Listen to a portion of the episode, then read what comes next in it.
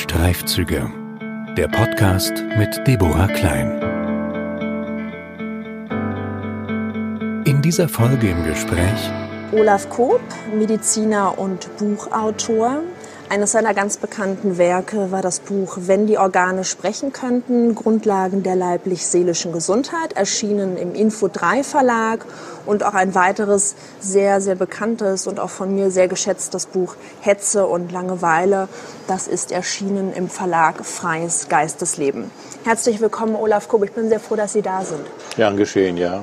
Danke.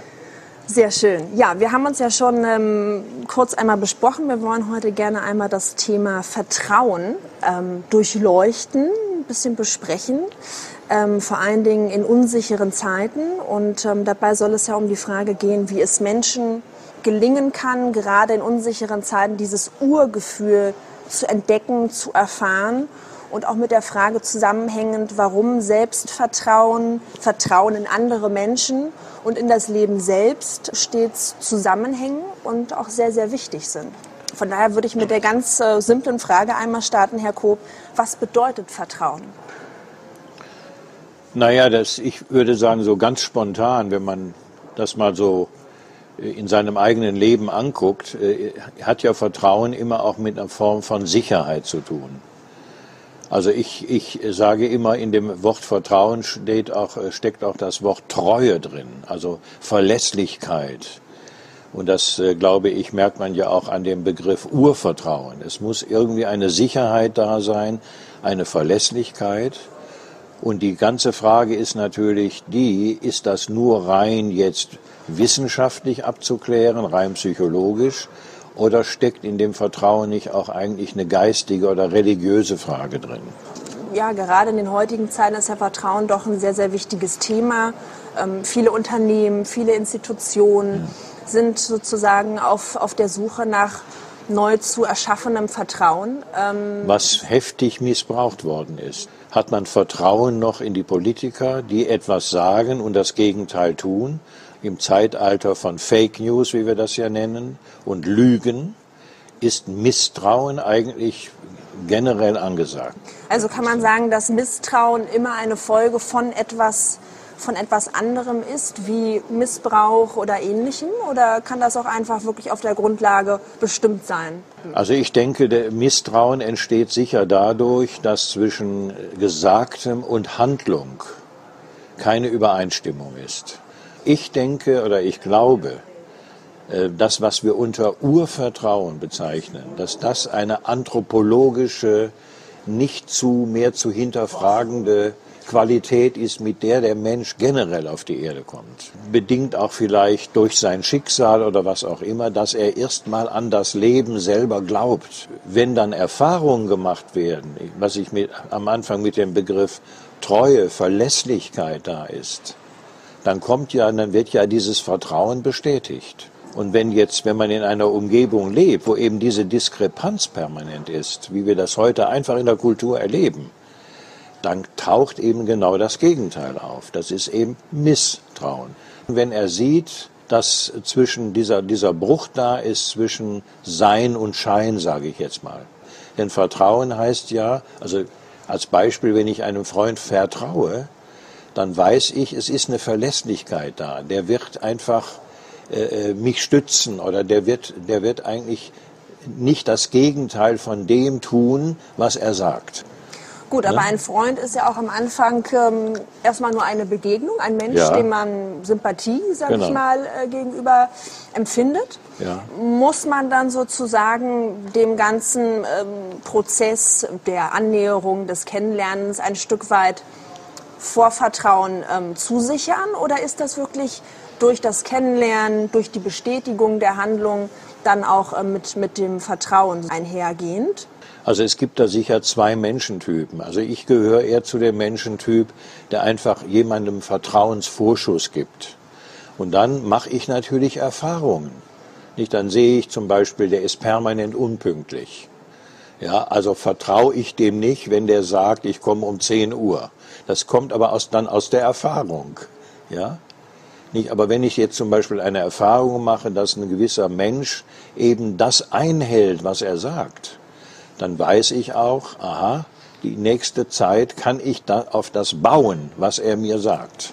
Müssen wir in der menschlichen Begegnung einen Vertrauensvorschuss auch stets leisten oder funktioniert das auch anders? Also ich würde sagen, das ist auch von Typ zu Typ verschieden. Man kann jetzt erstmal abwarten, nicht ohne dass man jetzt sofort Vertrauensvorschuss gibt, sondern einfach mal sieht, wie entwickelt sich das.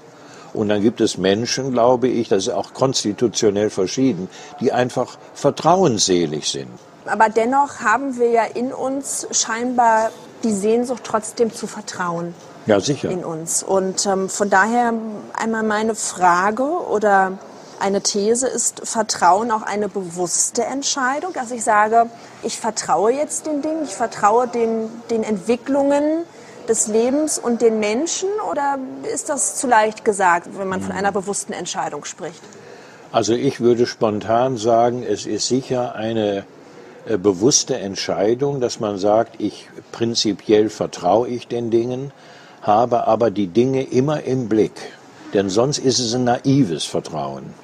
Das ist die andere Seite. Also ich denke, mit einer gesunden Skepsis auch auf die Dinge zugehen und dann abwarten, wie entwickeln sie sich.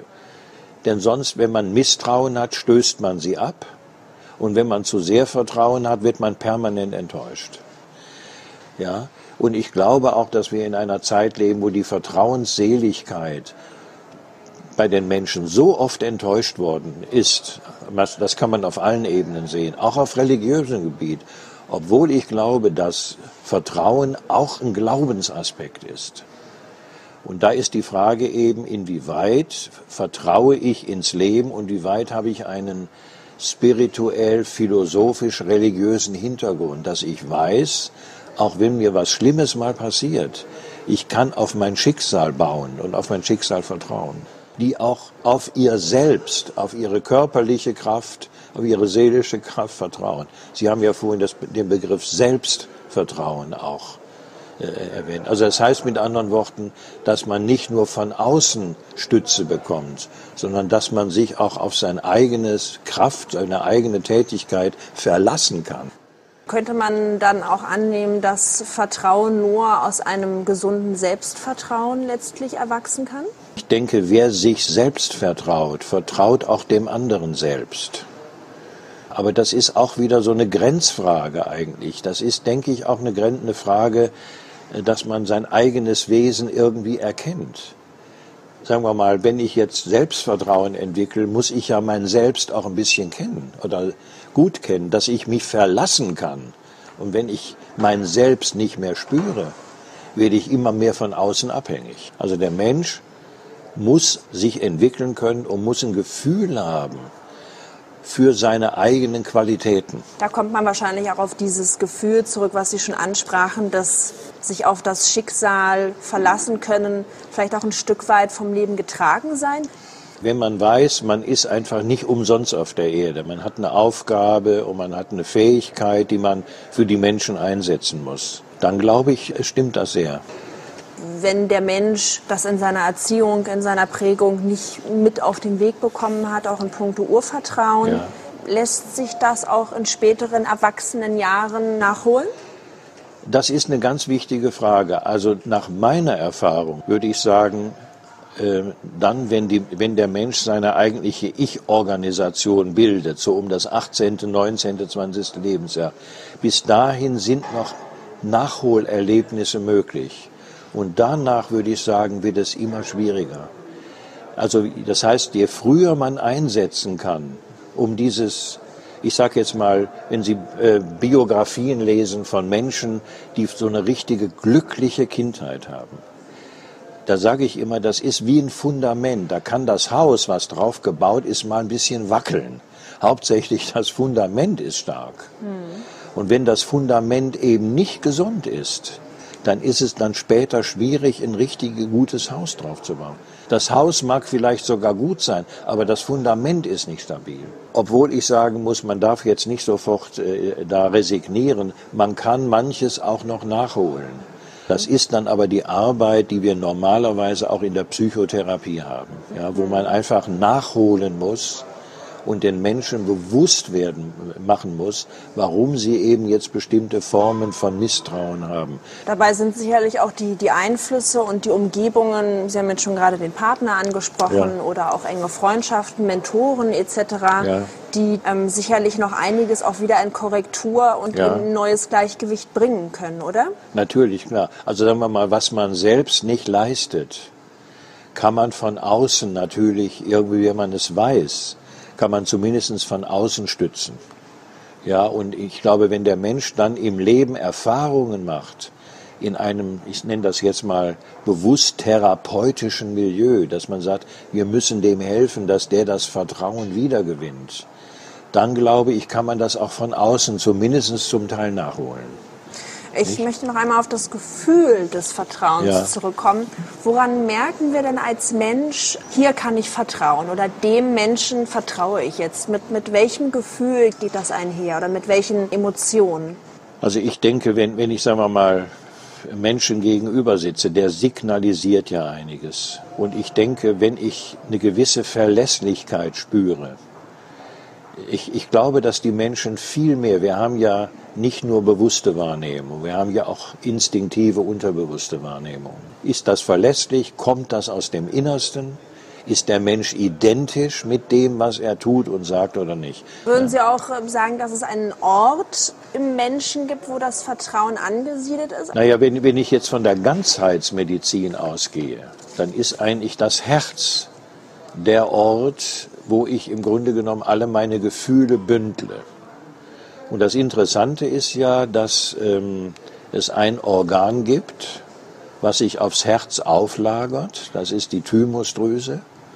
Und das, äh, das ist das griechische Wort Thymos, heißt ins Deutsche übersetzt Gemüt.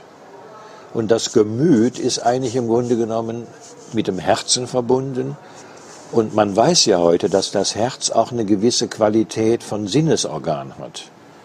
Also man sagt ja immer, hör auf dein Herz. Ich würde sagen, da liegt sicher neben dem Gehirn noch eine andere Wahrnehmung vor im Menschen. Und das würde ich jetzt spontan mal mit dem Herzen verbinden. Vertrauen, ist das schon auch ein Risiko? Immer. Das ist immer ein Risiko. Ich meine, ich kann natürlich auch vertrauen und dann kann ein Mensch der vielleicht bis jetzt vertraulich war, kann mich enttäuschen. Und jetzt ist die Frage natürlich, äh, äh, nehme ich das jetzt als Anlass, immer enttäuscht zu sein? Oder versuche ich jetzt zu verstehen, warum der Mensch mich enttäuscht hat? Also wenn ich zum Beispiel enttäuscht worden bin, dann ist das immer eine sehr gute Heilung auch für mich selber, dass ich dann verstehe, was ist passiert, warum der mich jetzt in diesem Moment belogen hat. Und dann erklärt er mir vielleicht, ich musste, es war eine Notlüge und so weiter. Wenn ich aber dann sofort da sage, das ist ein Lügner, dann gebe ich ihm ein Etikett und vertraue ihm nicht mehr. Also um noch auf unseren Anfang des Gesprächs zurückzukommen, je mehr ich verstehe von den Dingen, von den Hintergründen, von den Zusammenhängen, und das ist anstrengend, ja, desto mehr kann ich auch dann Vertrauen entwickeln. Nun gibt es ja auch Menschen, die wirklich in ihrem Misstrauen feststecken, ein Stück weit vielleicht einen ja. Zynismus auch schon an den Tag legen. Ja. Was nehmen sich diese Menschen in ihrem Leben eigentlich konkret? Ja, das ist im Grunde genommen, ja, wenn man das von der seelischen Seite her sieht, ist das ja eigentlich eine Antipathie. Also gegen das Leben, gegen die Welt. Man muss ja nur daran denken, Molière hat ja dieses berühmte Stück Misanthrop geschrieben. Nicht? Es ist eigentlich furchtbar. Der Mensch meines Erachtens isoliert sich dadurch natürlich. Er wehrt ab. Und das sind eigentlich arme Seelen, würde ich mal denken, die immer nur mit Misstrauen sind. Man müsste aber gerade in solchen Fällen, die sind ja auch in der sozialen Gemeinschaft eigentlich furchtbar isoliert. Keiner mag die. Nicht, die so negative Energien ausstrahlen. Es wäre aber die Aufgabe, ich habe da selbst einige Erfahrungen dass Menschen dann ihre Antipathie gegen den überwinden und sich vielleicht mal aufmachen und mal gucken. Und wenn man mit solchen Menschen dann auch mal, die eigentlich angewiesen sind auf Liebe und Sympathie von außen, mit denen mal vielleicht sich trifft, sie mal einlädt, dann kommen manchmal Dinge heraus, wo man sagt, Mensch, ich verstehe den, ja. Also das heißt, man müsste denen eigentlich die Hand reichen. Ja. Misstrauen klingt für mich immer so ein bisschen eigentlich nach einer Interaktion. Steckt hinter dem Misstrauen eigentlich etwas Tieferes, beispielsweise Angst? Würde ich denken. Da ist sicher Angst vor äh, Einlassen auf den anderen, äh, vor Begegnungen.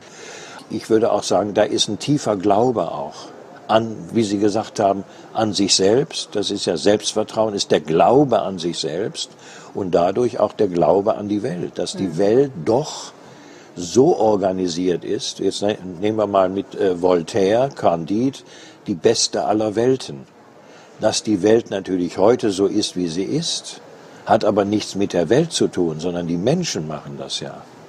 Die Welt macht das nicht. Ne? Und, und ich glaube, Sie haben recht, wenn Sie am Anfang sagten, wir leben jetzt wirklich in dieser dramatischen Auseinandersetzung. Finden wir das Leben wieder oder finden wir sozusagen das Vertrauen in das Klima, dass das Klima auch mal schwanken kann und nicht sofort uns alle vernichten wird, sondern dass da auch eine höhere Gesetzmäßigkeit hinter ist. Das, das ist meine persönliche äh, Philosophie. Das ist mein tiefer Glaube, dass der Mensch eigentlich auch unter einer höheren Gesetzmäßigkeit, unter einem, sage ich jetzt mal, die Asiaten würden das Schicksal nennen, Karma nennen, ja. Und ich kann nur von meinem eigenen Leben sagen, wenn ich jetzt auf mein Leben zurückblicke, habe ich Situationen erlebt, wo ich denke, meine Güte, das hätte ja richtig daneben gehen können. Und wenn ich jetzt gucke auf mein Leben, muss ich sagen, warum ist es nicht passiert? Und ich erlebe einfach doch eine heimliche Führung. Ja, dass irgendwo etwas da war, was mich immer wieder auf den richtigen Weg gebracht hat. Und dadurch entsteht bei mir natürlich auch ein tiefes Schicksalsvertrauen. Ich muss natürlich was dafür tun. Ich kann mich einfach nicht in den Sessel setzen und sagen, ich vertraue, es wird schon alles gut. Nein, ich muss dafür arbeiten. Und ich weiß auch beim eigenen Tod, ich weiß, ich habe eine Todesstunde. Ich vertraue darauf, dass ich nicht früher und nicht später sterbe. Das gibt auch eine gewisse Qualität von Ruhe im Leben. Natürlich habe ich auch mal Situationen, wo, wo ich meinen Glauben verliere, ja. Aber im Prinzip muss ich sagen, mein eigenes Leben hat mir das gezeigt. Da habe ich die Anthroposophie gefunden, man kann auch sicher den Buddhismus finden und so, ich habe mich auch damit beschäftigt, habe ich einfach gemerkt, ja, da liegt auch eine bestimmte höhere Weisheit dahinter. Wer aufwächst wie ich in Trümmern, der hat, könnte jetzt entweder verzweifeln oder er könnte sagen, ich baue was auf. Ich kann mich auf das Physische nicht hundertprozentig verlassen, sondern ich muss auf was anderes hm. meinen wo wir wahrscheinlich auch ein bisschen wieder auf dieses Fundament zurückkommen, wo Sie gesagt haben, es kann ein sehr, sehr festes Fundament von Grund auf bestehen, durch Erziehung, ja. durch die Eltern, ja. durch das Spiegelbild, was ja. man einfach bekommt, oder man muss sich auf den Weg machen genau. und sehr bewusst genau. ähm, sich seine Quellen ersuchen. Ja, ich habe also mein Fundament selber bauen müssen. Also meine Eltern, stellen sich vor, Nachkrieg-Situation. Alles war letzten Endes physisch kaputt und auch seelisch kaputt. Ja? Ein glückliches Elternhaus und eine glückliche, gute Umgebung ist nicht eine Garantie, dass man sein Leben schafft. Man muss auch noch was dazu tun. Und egal wie die Voraussetzungen sind, manchmal sind sie so schlecht, dass die Individualität sagt, so, ich möchte raus aus dem und sich dann sein eigenes Leben baut. Wie können wir es denn, ähm, Herr Koop, praktisch schaffen? Es gibt eine Übung, äh, dass man eine Rückschau macht auf den Tag. Also das wäre zum Beispiel so ein Gefühl zu bekommen. Man kann das äußerlich nicht beweisen. Gefühl zu bekommen, am Tag werden auch Dinge, ereignen sich Dinge und andere werden vielleicht auch verhindert, dass ich nicht überfahren worden bin, wenn ich über den Zebrastreifen gehe. Das ist ein Aufmerksamkeitsthema. Ich denke, dass viele Menschen schlafen heute, einfach so vor sich hin dulden, Radio an und dann wird man so durch den Tag geschoben. Das andere ist, ich habe zum Beispiel Freunde, die in gewissen religiösen Kreisen auch sind, die sich mit dem Gebet auf den Tag vorbereiten. Also ich denke, man sollte ähnlich wie man, ich habe ja auch mich viel beschäftigt mit Wachen und Schlafen, auch ein Büchlein geschrieben, Fülle der Nacht über den Schlaf. Und äh, da ist, ist klar, wir, wir ähnlich wie wir uns auf die Nacht vorbereiten müssen, dass wir nicht einfach vom Fernsehapparat einduseln und dann irgendwie einschlafen, sondern dass man den Tag beendet Früher hat man gebetet auch noch. Man weiß eben nie, ob man wiederkommt. Ne? Das ist ja der kleine Tod, hat man früher gesagt. So denke ich, wäre es auch eine Hygiene, sich auf den Tag vorzubereiten. Ja? Und, das klingt jetzt vielleicht sehr archaisch, was ich sage, auch immer ein bisschen um Hilfe zu bitten. Wir machen nicht alles selber, sondern äh, wenn man aufmerksam ist, wer einem begegnet, was für Fragen auf einen zukommen, dann wächst auch dieses Gefühl für den Alltag. Ich kann ja Vertrauen, verstehen Sie, das kann man nicht erzeugen wie, wie, wie irgendwie Luft oder sowas. Ne? Also man, entweder hat man das da oder man findet eine, eine Weltauffassung, die einem von vornherein sagt, es ist geordnet, dein Leben hat eine gewisse Ordnung oder ein gewisses Schicksal. Ist die Möglichkeit des Zugangs auch ein Stück weit durch eine Diät, durch einen Verzicht ähm, nur machbar, dass man dort einfach auch wieder so ein bisschen auf den Kern überhaupt ja. blicken kann? Ja, wissen Sie, man kann sein Ich nicht erleben, wenn man nicht innerlich schöpferisch ist. Wenn man immer nur konsumiert, wird man ja immer nur von außen gesteuert. Ich würde sagen, es ist ganz, ganz wichtig, dass der Mensch sich mal überlegt, diesen ganzen Konsum, den Elektrokonsum. Und wie will man da sein Wesen erleben, wenn man nur aufgefüllt wird von außen? Ich muss ja das alles verdauen, was ich sehe. Also ich würde das ganz, ganz dick unterstreichen, würde sagen, es braucht eine gewisse Bewusstsein, in Form von einer Askese, dass man sagt, ich muss nicht permanent, wenn es piepst, ans Handy. Ich denke, man darf das jetzt nicht nur beklagen, sondern wir sind aufgefordert, im Zeitalter der Bewusstseinsseele bewusst mit diesen Dingen umzugehen. Sonst überrennen sie uns. Und dann kann natürlich das, was Sie vorhin gesagt haben, das Selbstvertrauen, wie kann das Selbstvertrauen entstehen, wenn man sich nicht, wenn man sein Selbst nicht spürt? Und das Selbst spürt man nur durch Tätigkeit. Wir sprechen von Lebenskunst, Liebeskunst, Kochkunst, Erziehungskunst, Heilkunst. Das sind alles Künste, wo wir schöpferisch sein müssen. Das ist mein Credo, wenn Sie so wollen. Also können wir das Ganze mit einem Schlusswort sozusagen zusammenführen, dass der Mensch wieder an sein schöpferisches Sein stärker glaubt und vor allen Dingen sich auch wagt, einmal wieder mehr nachzudenken und auch Fehler zu machen, aus den Fehlern zu lernen, aber originell, individuell wieder zu werden und nicht nur Konsummasse zu bleiben. Vielen, vielen Dank für das Gespräch und ähm, Ihre ja. Gedanken. Herzlichen Dank. Gern geschehen.